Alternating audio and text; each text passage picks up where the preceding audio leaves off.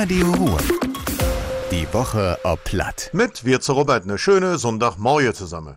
In Düre ist der längste Straße zwischen dem Saarlandweg und dem Kreisverkehr an der Renkerstraße noch nicht zu bewahren. In der letzten Tag wurde an der Teerdeck gearbeitet, die Markierungen sollen morgen kommen.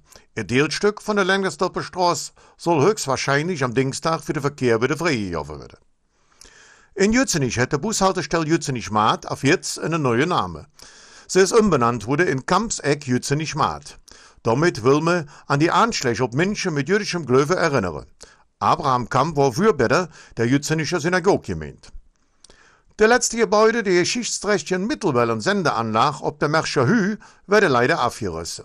Das hat der Aufsichtsrat der Bren Park GmbH bestätigt. Der Teil von der Sendetechnik soll jedoch gesichert und in einem neuen Pavillon ausgestellt werden. Ob dem Gelände soll ein Elektrolyseur gebaut werden. Damit soll dann Wasserstoff hergestellt werden. Seit Freitag ist der sieben-Tag-Inzidenz im Kreis Düren seit neun Monaten wieder instellig. Sie liegt aktuell bei 9,1. Mitte September im letzten Jahr war es ähnlich wenig. Insgesamt haben 54 Prozent der Menschen im Kreis all die erste Impfung erhalten. Wenn wir die Menschen abträgt, die unter 18 Jahre alt sind, sind es sogar 65 Prozent. Ein Drittel aller Einwohner im Kreis Düren ist im Moment alt voll geimpft. Und das war das wieder. Ich all noch eine schöne Sonntag. Madet Jod, Ihre Robert. Radio Ruhr. Die Woche ob Platt. Mit Robert Wirz.